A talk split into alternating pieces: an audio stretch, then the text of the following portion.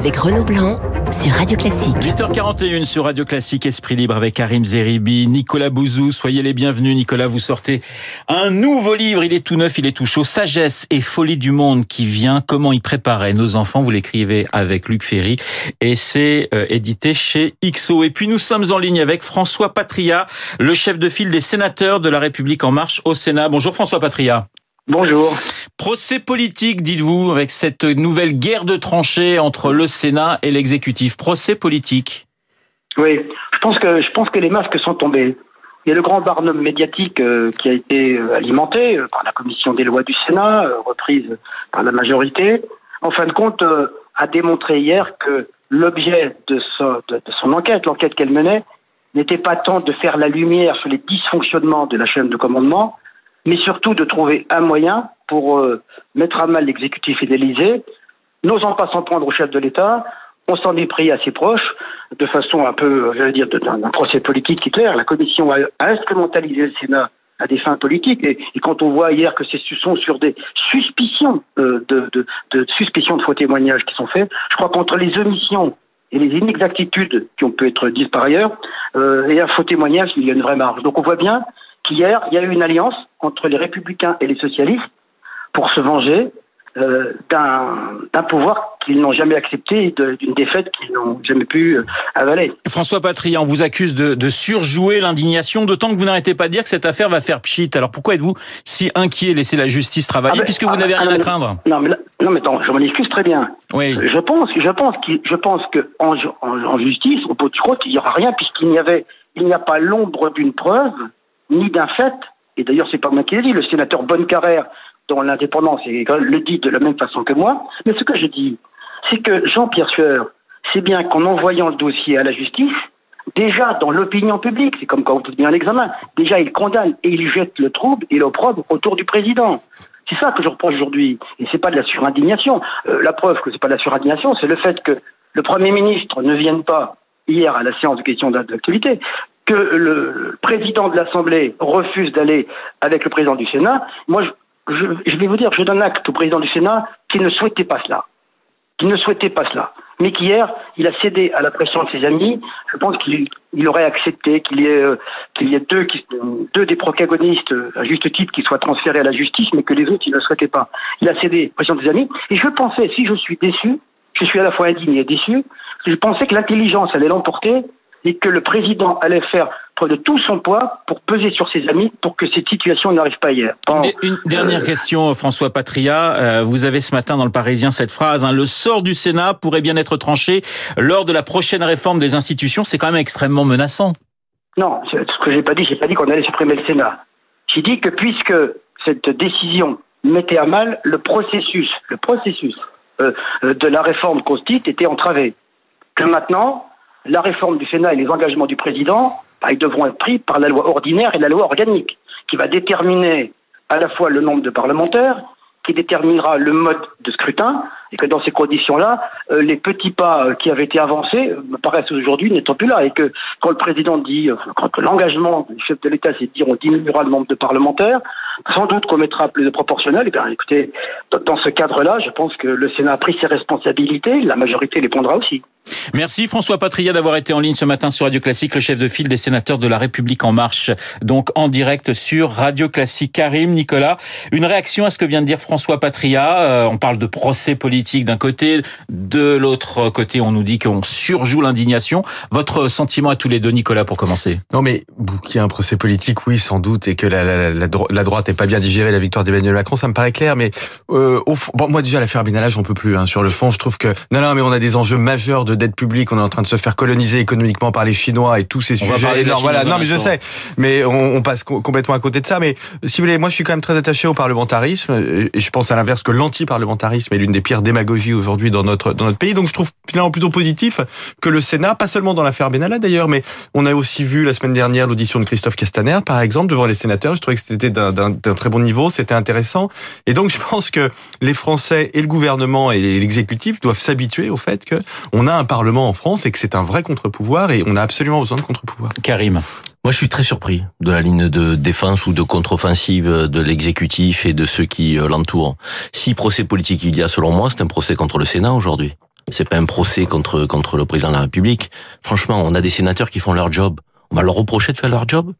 Ils se sont pas, euh, je dirais, transformés en procureurs. Ils ont transmis des éléments d'une commission d'enquête face à des incohérences liées à des témoignages qui ont été faits sous serment et avec un sentiment qui est eu parjure. Donc, on a des hauts fonctionnaires en face de nous. On s'amuse pas quand on va devant une commission d'enquête. On rencontre pas n'importe quoi quand on va devant une commission d'enquête. On respecte la commission d'enquête. Sinon, on n'y va pas. Sinon, on lui marche dessus. Donc, or là, j'ai l'impression qu'on veut balayer d'un revers de main des sénateurs qui ont fait leur job. François Patria est quelqu'un de sérieux d'habitude. je, je ne comprends pas qu'on puisse tomber, je veux dire, dans cette forme de caricature dans la ligne de défense. Mais laissez la justice ensuite faire leur travail.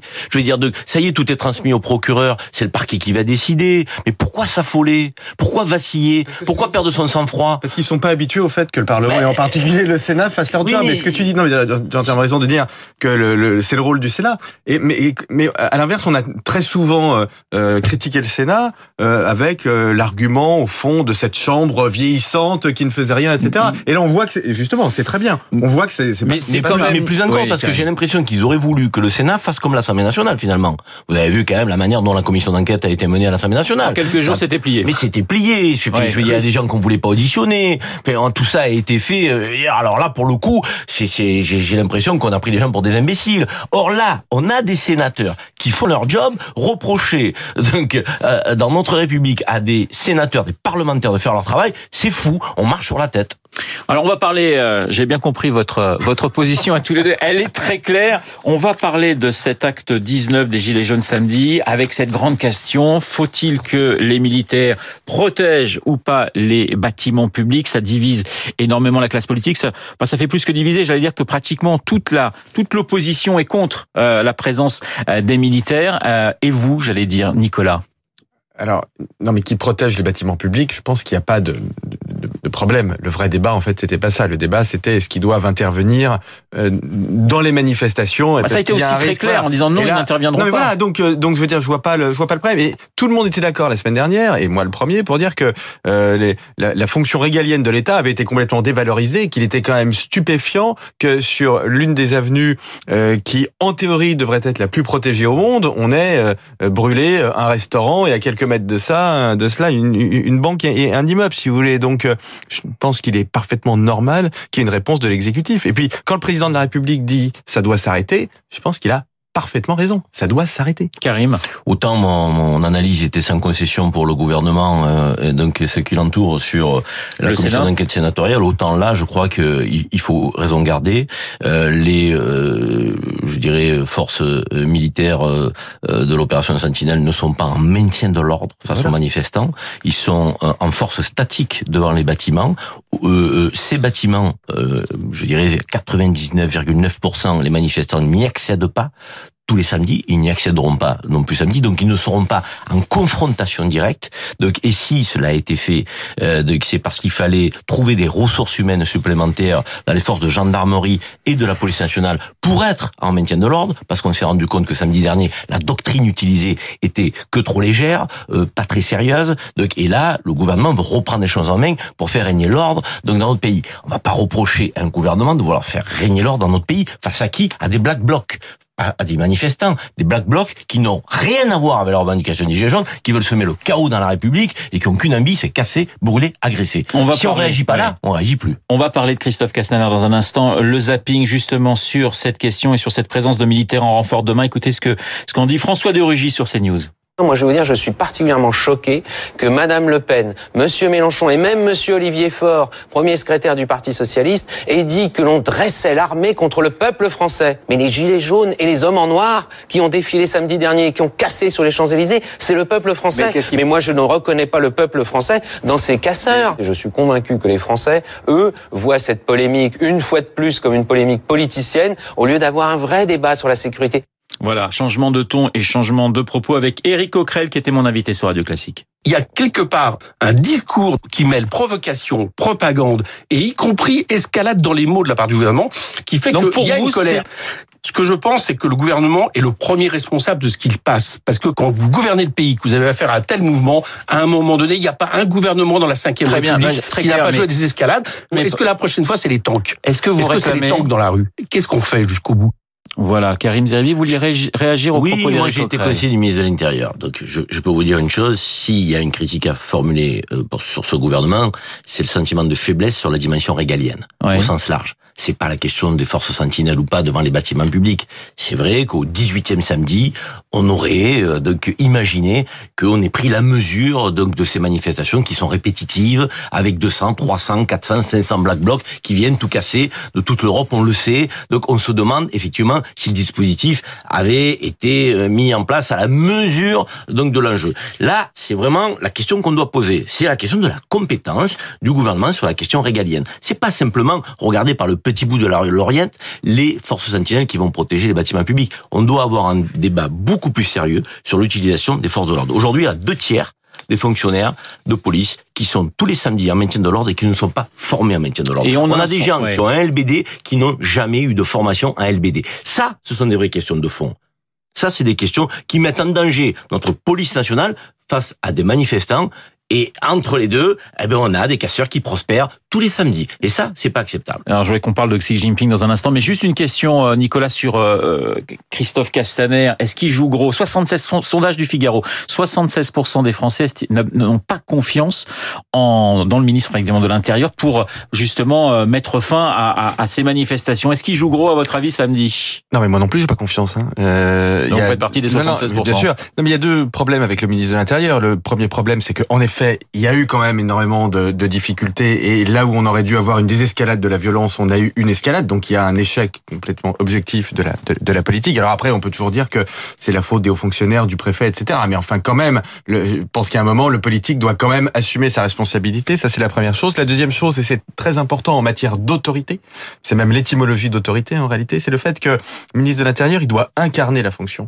Les, les, beaucoup de ministres de l'Intérieur Jean-Pierre Chevènement, que Karim Zeribi euh, connaît bien, mais euh, Nicolas Sarkozy, Manuel Valls, bien évidemment, incarnaient cette, cette fonction. Donc il ne l'incarne pas. Mais non, pas du tout. Il n'incarne pas l'autorité.